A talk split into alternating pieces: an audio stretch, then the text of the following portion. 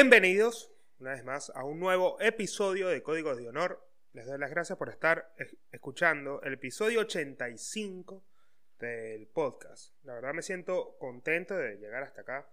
Eh, ustedes, los que vienen escuchando el podcast desde hace mucho tiempo, quizás desde sus inicios, hay gente que está y, sé y le doy las, gracias por escuchar el podcast desde sus inicios hasta, hasta ahora. Han notado el cambio eh, que, que, he ido, que he ido afrontando en cada episodio. Cada episodio ha sido como una especie de prueba donde me he superado a mí mismo y esto también es un reconocimiento al, al, trabajo que se hace eh, con el fin de, de compartir y mejorar y, y, todo el tiempo aportar algo a la comunidad de códigos de honor. Y, se ha creado un nombre que yo le he dado, que he promocionado a través de cada episodio con, la intención de que llegue a más personas, pero también que llegue a las personas correctas. Eh, no es que se tiene que putear ni nada de eso, no, no quiero la viralidad. Eh, hay un video en TikTok que tiene 200, casi 300 mil views, donde, donde me saqué yo mismo de contexto eh, en uno de los episodios con el problema de las pandillas en El Salvador. Eso fue hace unos episodios atrás, no recuerdo ahorita en este momento el, número de ese episodio, pero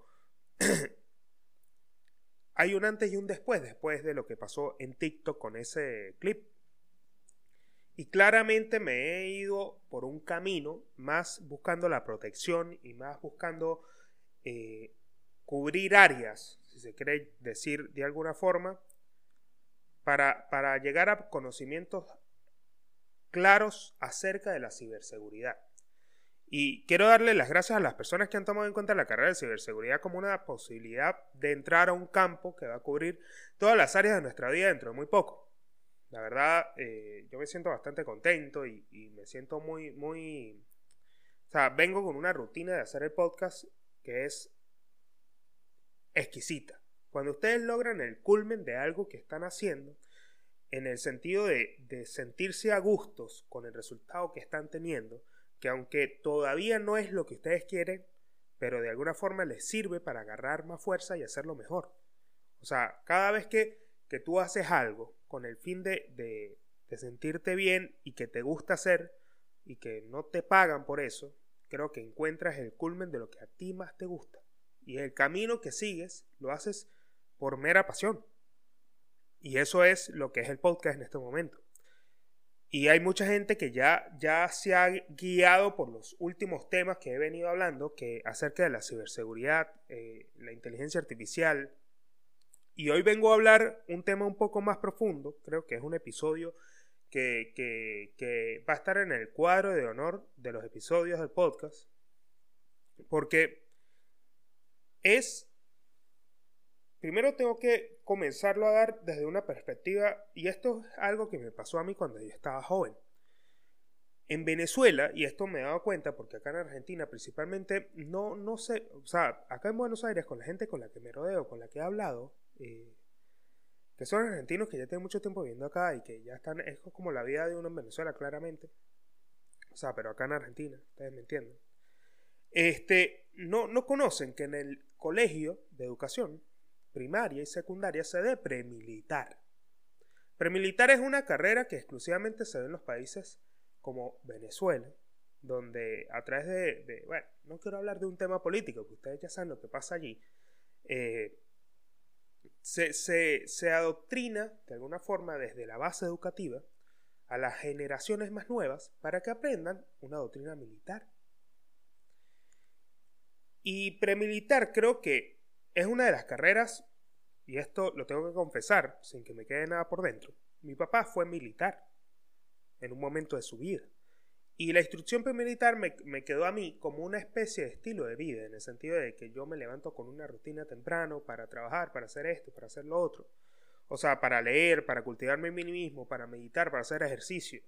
Todas las mañanas, de, de, de 6 de la mañana a 7 de la mañana, 7 y cuarto, es una rutina de ejercicios completa y después a leer y aprender inglés y todo lo que quiera hacer en la mañana. Es una rutina poderosa que yo tengo todas las mañanas. Y esto me quedó de, la doctrina militar de mi papá. Entonces, premilitar fue una carrera que que en ese momento tú eres tan joven que no entiendes por qué la estás viendo, porque es un contexto macro. Y se ven muchos en, todos los colegios. Entonces ya, ya viene desde la raíz y tú no lo entiendes en ese momento. Pero ya después cuando lo ves en, retrospectiva, como sucede ahora, eh, me di cuenta que la vi con gusto. Me gustó aprender sobre armas, me gustó aprender sobre eh, principalmente de cómo es la, instrucción, cómo se, cómo se logra de alguna forma eh, manejar un grupo de personas con el fin de, ah, llevar a cabo una táctica, una táctica militar. Tuve muy buenos profesores de premilitar que me enseñaron cosas interesantes acerca de lo que es la educación militar. Y, y, tuve acercamiento a las armas en Venezuela. Entonces esto me llevó por este camino de, de poder entender cómo en este momento eh, yo he tocado áreas y, me, complace eh, hacer este episodio acerca de el impacto que está teniendo en este momento la guerra nuclear, la posible guerra nuclear que está pasando en el mundo. Y este episodio va a tratar sobre eso. Pero antes de comenzar el episodio como tal, lo que les voy a pedir es que si ustedes se encuentran en Spotify y Apple Podcast, eh, sigan el podcast y sigan, bueno, síganle, den una reseña, eh, sigan el podcast, una puntuación de 5 estrellas. Al igual que si se encuentran en YouTube, suscríbanse al canal, tienen las notificaciones. Eh, así le dan un impulso al podcast. Ya esa es la suficiente publicidad que voy a hacer. No voy a seguir haciendo publicidad porque de verdad que la gente está muy ladillada. Y perdón que, que me esté un poco así porque eh, está haciendo como frío acá en la ciudad de Buenos Aires. Eh, bueno, volviendo un poco al tema. El tema de, pensar en, las armas nucleares y el impacto que está teniendo en nuestras vidas, el hecho de que mm, ya venía hablando en otros episodios acerca de la inteligencia artificial y cómo eh, EI nos va a llevar a la inmortalidad. Estamos buscando fusionarnos con la inteligencia artificial con el fin de lograr la inmortalidad. Y en este momento estamos pensando que estamos al borde, y esto ya lo he oído en, en muchos estudios, de un holocausto nuclear. Entonces, me, llama mucho la atención cómo países como, como, Estados Unidos y China están teniendo tensiones debido a la guerra de Rusia con Ucrania también y, debido al misil asesino de Guam, que es la isla de los Estados Unidos que está siendo amenazada por un misil eh, intercontinental llamado DF-26 chino para, digamos, de alguna forma amenazar la seguridad de Estados Unidos. Y esto se está viendo en tensión. Hay posible tensión y, lo que se está hablando acerca de lo que es el misil DF-26, que es un misil manejado por inteligencia artificial es la posible y efectización del ataque sin forma de detenerlo. Y investigando acerca de este, de este, de, lo que es el misil y de qué es lo que va a pasar en el futuro con la inteligencia artificial y las armas nucleares, me di cuenta que la conversación tiene, es muy profunda y que es muy difícil abordar en este momento y quizás mucho más para Latinoamérica, porque hay algo que, lo decía al principio, me contenta mucho que muchas personas estén tomando el campo de la ciberseguridad como un campo que quieran estudiar en su vida, porque saben que el día de mañana esto va a adueñarse de todas las partes de nuestra vida. La comunicación entre los teléfonos, la comunicación entre los teléfonos y los demás dispositivos inteligentes como el Internet de las Cosas, es lo que va a hacer que nosotros necesitemos insertar seguridad a través de esos objetos para que no sean hackeados. Y esto sucede a nivel mundial. Entonces el campo de la ciberseguridad, al menos acá en Latinoamérica, no se, no se está trabajando de una manera tan intensa como sucede en otras partes del mundo. Y principalmente en Estados Unidos y China. Entonces, la pregunta es, ¿las tecnologías emergentes como AI aumentarán el riesgo de una guerra nuclear? Este es un artículo que me conseguí en warontherocks.com eh, es un artículo que está increíble acerca de, y habla mucho de cómo la inteligencia artificial se va a fusionar con las armas nucleares, que me voló la cabeza y se los tengo que compartir en el podcast principalmente porque ya venía hablando de cosas principales como la inteligencia artificial, el campo, lo que está, lo que está sucediendo con los algoritmos en cada una de las plataformas de redes sociales. Es un tema que a mí me llama mucho la atención porque estamos hablando de lo que está detrás del sistema. Nosotros al entender lo que está detrás del sistema y entender la seguridad y cómo se maneja, eh, digamos que algunas unas empresas se están viendo obligadas a, ser transparentes de lo que hacen con sus datos y de cómo estos datos son vendidos y cómo los algoritmos trabajan para, para de alguna forma transparenciar el proceso. Pero esto está siendo, eh, y no lo, no lo quiero adelantar, pero digamos que es la caja negra de los algoritmos. Pero ya en un momento voy para ahí.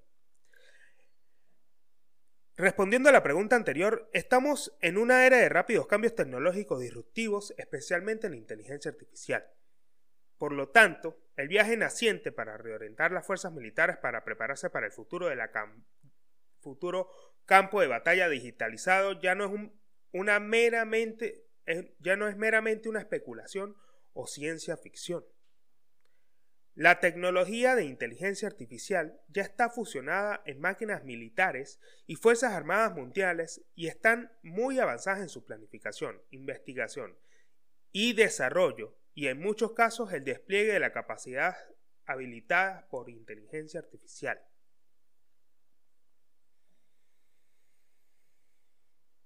Esto, digamos, y perdón, voy a tomar agua.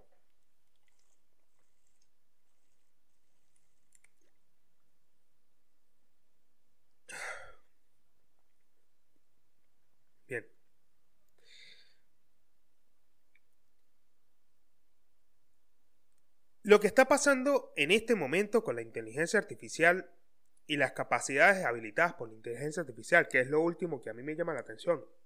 Una de las cosas del artículo me voló de la cabeza porque estoy a través de, la, profundizar sobre el DF-26, el Dongfeng, eh, que es el misil chino, que es un misil balístico de 14 metros de largo y 1,5 metros de ancho. Eh, manejado por inteligencia artificial. Y la composición del objeto, es decir, la mente del misil, está manejado por inteligencia artificial autónoma que es capaz de hackear las bases navales en el momento de la penetración del ataque, lo que lo hace 100% efectivo en su ataque. Es uno de los misiles intercontinentales más poderosos del mundo. Y lo tiene China. Y una de las cosas también más importantes de, digamos, de, la inteligencia artificial en este momento, porque estamos hablando de una edad temprana de la inteligencia artificial y ya nos estamos dando cuenta del alcance tan poderoso que tiene.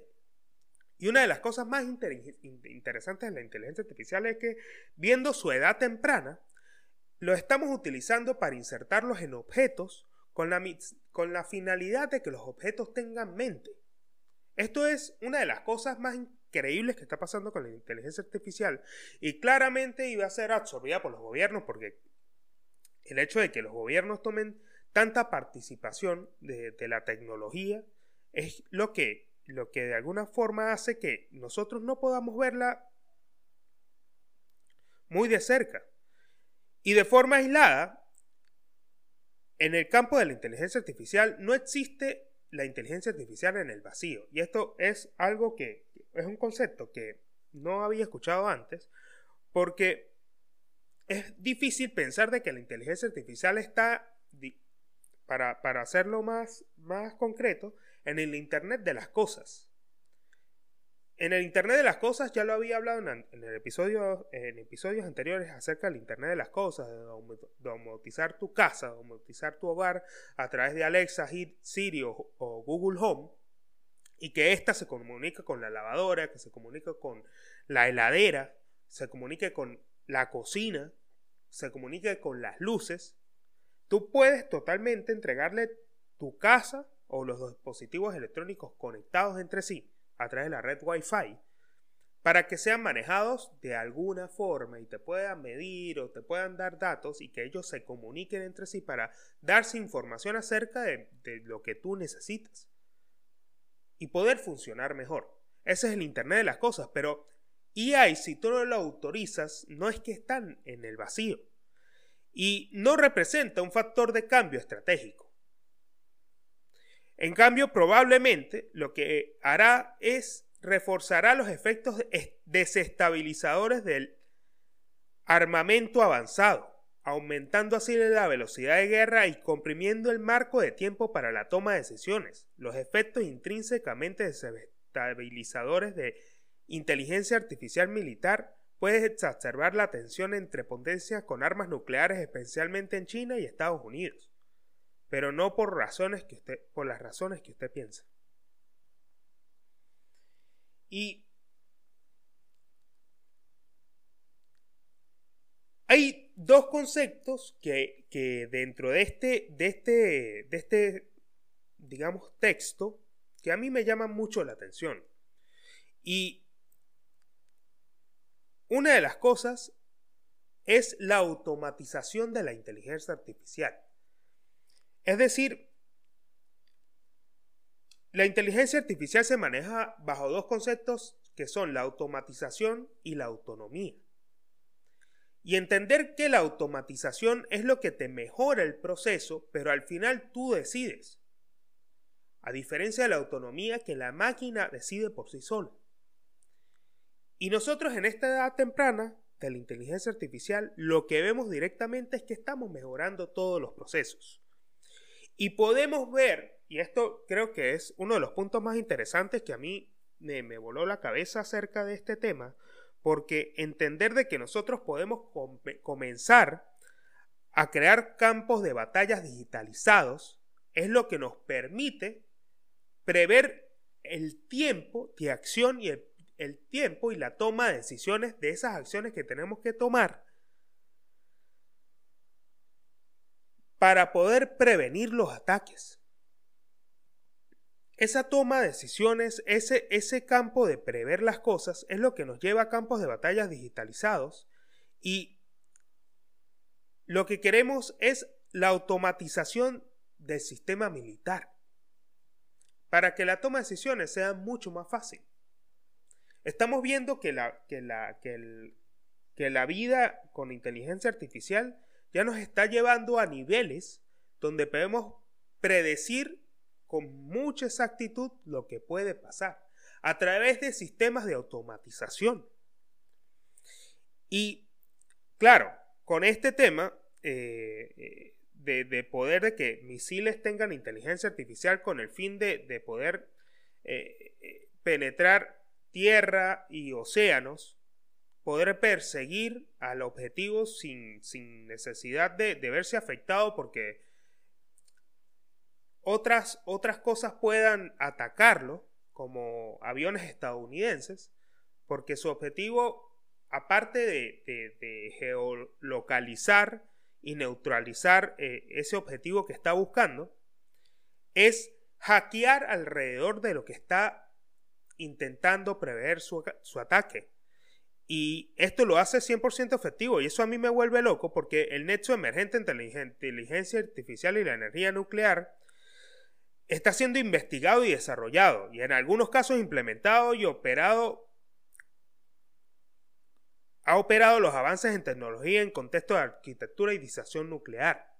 Lo que quiere decir que se está viendo afectado, o sea, de alguna forma, y esto lo, había visto en, en, un documental de Dolce Vele que habla acerca de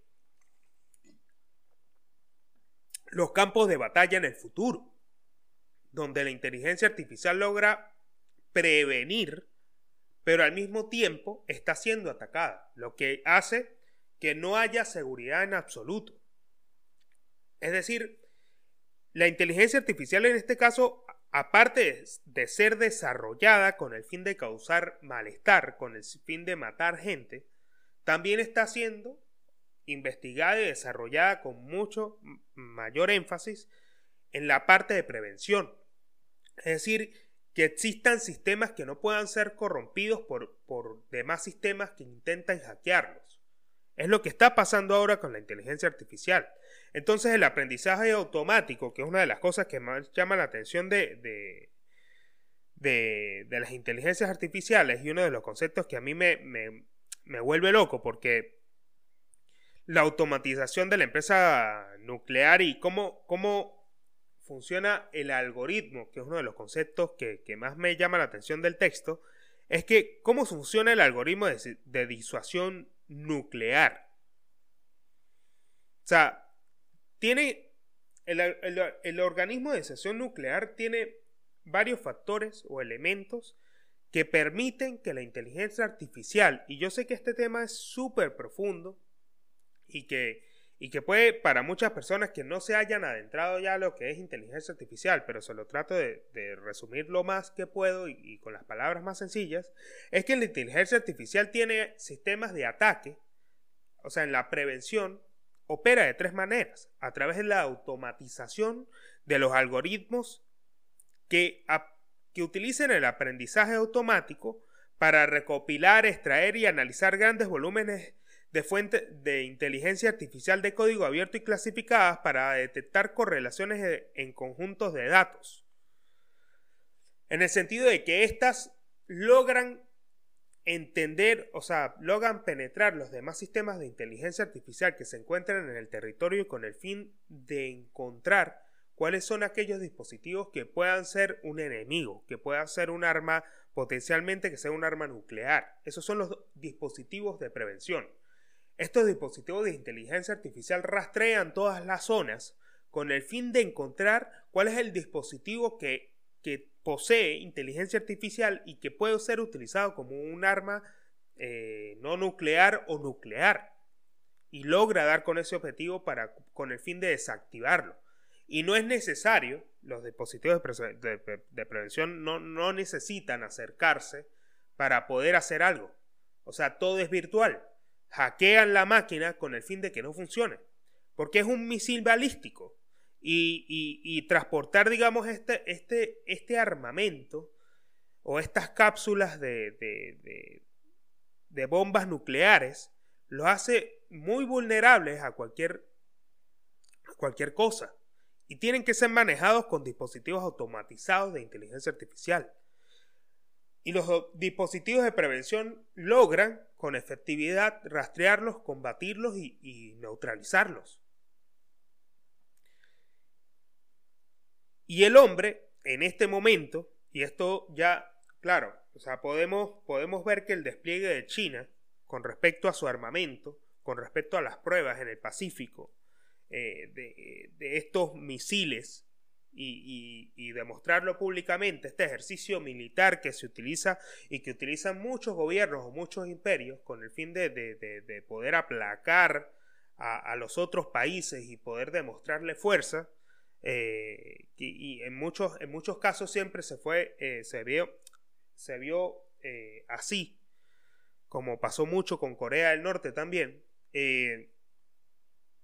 logran mostrar su despliegue militar y su fuerza militar, pero no quieren que la inteligencia artificial, o al menos ahora, maneje la autonomía del, del sistema.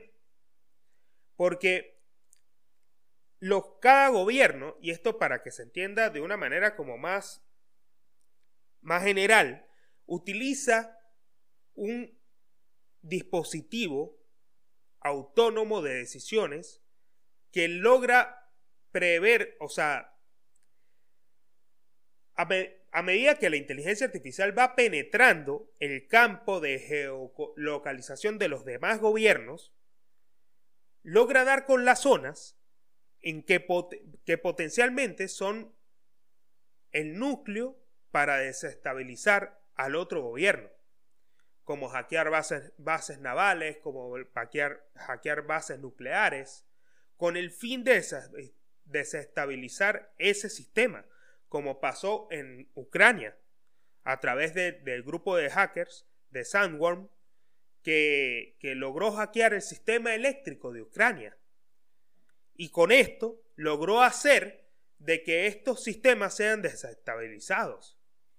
Y el problema de, o sea, el aprendizaje autónomo que permite, o sea, no, autónomo sería el, el aprendizaje que, que de alguna forma nosotros no queremos que suceda en el campo de la inteligencia artificial. Porque nos lleva a lugares donde nosotros no tenemos el control de la máquina.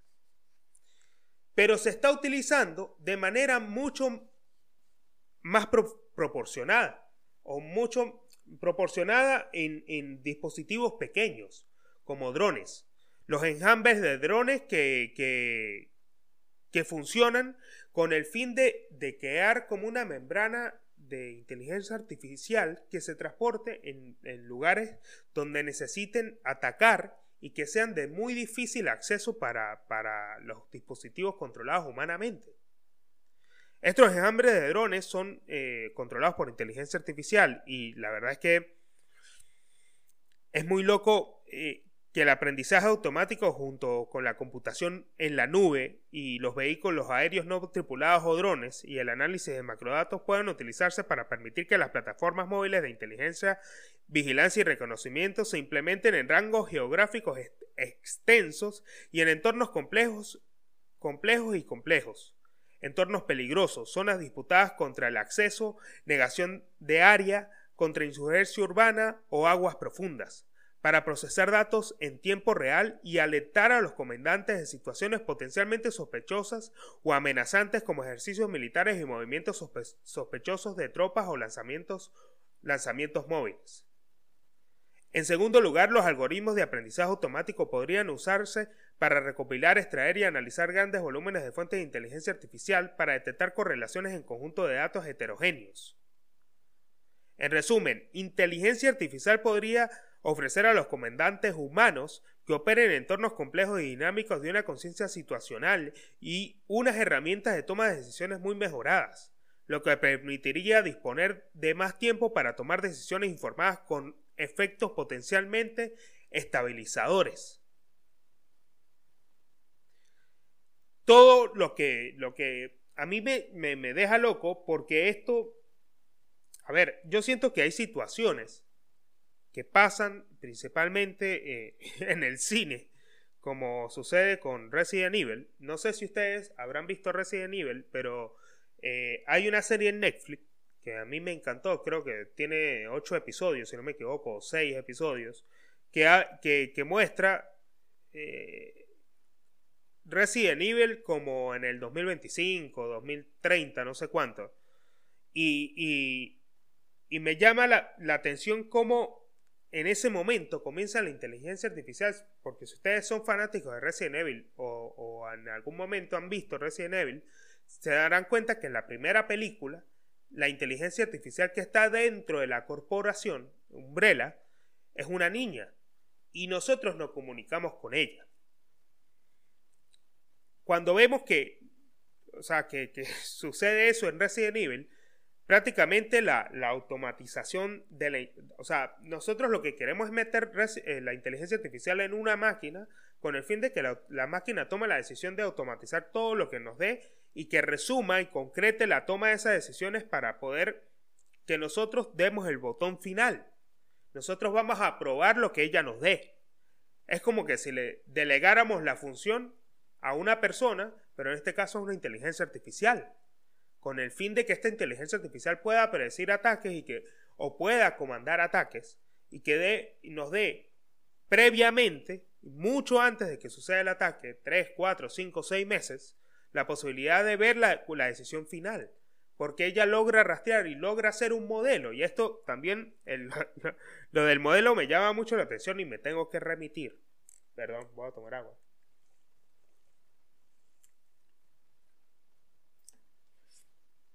El modelo eh, al que me tengo que remitir es, claramente al de Black Mirror. Black Mirror nos muestra esto.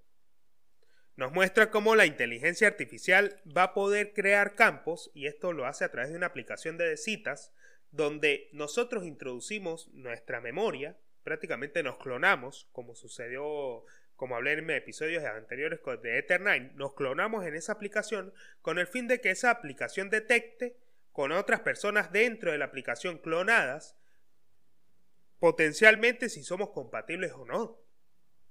Y, en Black Mirror se ve increíble, y, claramente esto es un spoiler, donde tienen sexo y demás, pero son ellos metidos en esa nube, no en el mundo real. Y esto se está viendo en el campo militar. En el campo militar, como sucede en Ucrania, como sucede en Rusia, como sucede en China, logra dar un modelo de predicción que se está creando ahora. Y el gran peligro eh, que, que, nosotros en este momento tenemos para poder lograr eso, o sea, tenemos... Nosotros ya, ya, ya la inteligencia artificial está dando, o sea, esto es el comienzo, no me quiero, por eso es que hay gente que no cree, y esto es un gran porcentaje de personas que no creen. Yo, sé que hay mucha gente que piensa que la inteligencia artificial todavía no está llegando, que la inteligencia artificial es solamente cosa de la ciencia ficción, quizás porque no tiene esta información cercana. A ver, esto no es una información que se vea todos los días en el diario. Posiblemente se vea, claro, la amenaza si, China hace un lanzamiento de un misil y demás, o Corea del Norte. Pero no es una información que nosotros en el día a día. Entonces, hay gente que no cree que la inteligencia artificial va a cambiar radicalmente nuestras vidas. Pero es porque sencillamente no están conectados con la información. En el campo de la inteligencia artificial militar, mucho más. Claramente se pierde, hay una especie de, como de, desconocimiento general por el tema de la ciberseguridad, de eh, la automatización de procesos y la autonomía de la inteligencia artificial en, el, campo en el campo militar para poder atacar, para poder hacer cosas donde el ser humano solamente tenga que hundir un botón y dejar de hacer un montón de tareas que, tenía que hacer antes con un montón de recursos. Ahora ya esos recursos son suprimidos y eso eh, claramente puede llegar a ser psicológicamente, pienso yo, eh, como una negación que está teniendo el ser humano en este momento, o digamos la población en común donde no estamos viendo cómo el alcance de la inteligencia artificial va a lograr suprimir muchas personas en los procesos laborales, muchas personas en muchos puestos de trabajo, porque todo lo va a hacer mucho mejor la máquina. Y esto puede ser en el campo de los diseñadores también. Y, no, yo siento que, como todo en el mercado, y esto lo tengo que hablar como una idea de negocio, porque pienso que, puede ser un, un campo bastante sólido, donde si bien el arte se está viendo que, como pasó con Cosmopolitan, Cosmopolitan sacó una tapa de diseño de una de sus de revistas, creo que fue la de mes pasado, no sé cuánto, donde la portada parecía ilustrada por un diseñador, parecía magnífica, pero no fue hecha por una persona, fue hecha por inteligencia artificial, porque lograron eh, a través del, del prompt teclear las palabras correctas para que saliera esa obra de arte.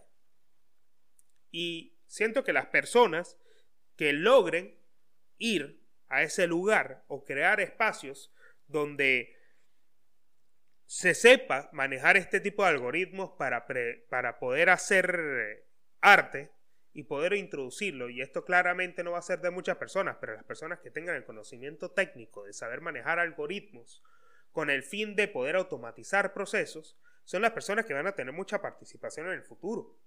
Son campos, eh, digamos, de, profesionales que se van a ver, yo siento que se van a ver eh, amplificados con la llegada de la inteligencia artificial.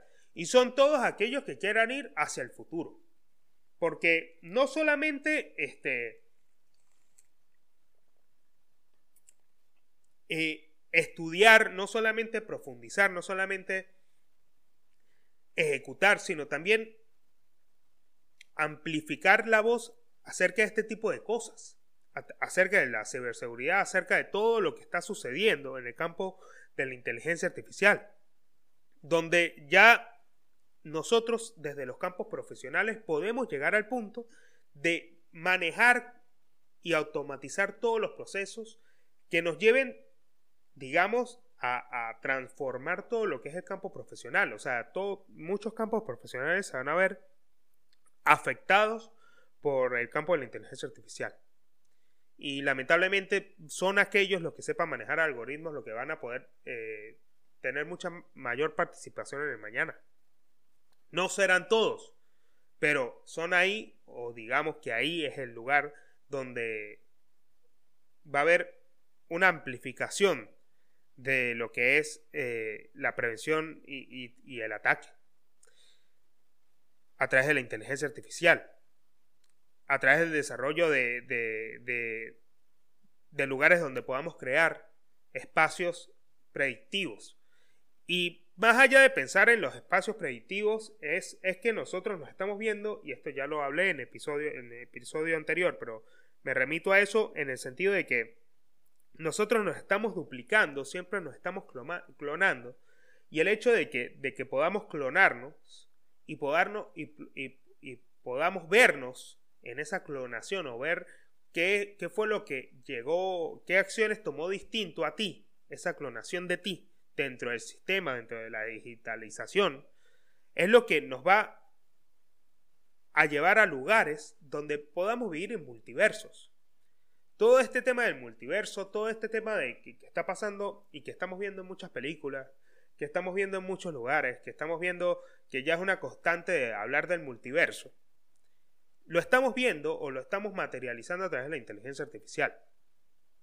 Es el lugar donde, donde el multiverso está siendo posible, tanto en el campo de la vida cotidiana como en el campo militar.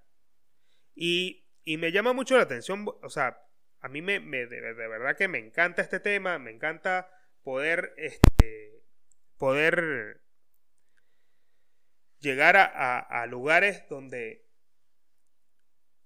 hemos podido ver cómo podemos actuar en el futuro. Y más allá de eso es pensar que la tecnología afectará a todos los sectores de nuestra vida. Ya estamos llegando a lugares donde la tecnología lo es todo para nosotros, donde la tecnología ya es indispensable en el sentido de, querer lograr cosas. Y lograr cosas es, o sea, lograr cosas es fundamental en el campo de, de amplificar nuestra vida. Y lo que es la automatización, saber delegar, saber proporcionar información útil a, tus colaboradores con el fin de, que ellos puedan hacer las cosas por ti.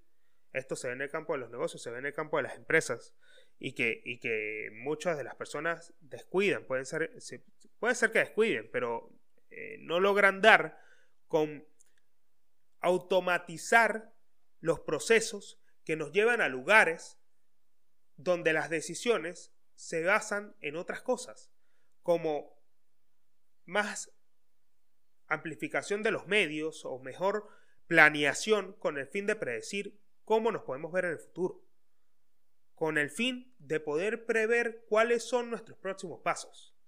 La automatización nos, nos, lleva a ese lugar de saber cuáles van a ser las cosas en el futuro, cómo nos vamos a ver el día de mañana. Y claramente no llegar a la autonomía, o digamos que, las cosas acerca de la autonomía y, de todo lo que ha pasado eh, con respecto a, los elementos de, disuasión nuclear y a los elementos de ataque de, las armas nucleares, nos lleva al punto de pensar de que, de de que las armas nucleares, por al menos en este momento, no van a ser dispositivos que se disparen solos. No van a ser dispositivos que, que tengan la capacidad de pensar por sí mismos y, atacar. Pero sí, claramente, y esto va a ser eh, una predicción del futuro, clara, eh, o sea, ya se está viendo, no es difícil llegar hasta ese punto donde van a haber enjambres de drones que van a lograr, de alguna forma, eh, atacar a grandes grupos en lugares recónditos. esto me hace pensar mucho y esto, digamos, es un, puede ser eh, un episodio de ciencia ficción, claramente porque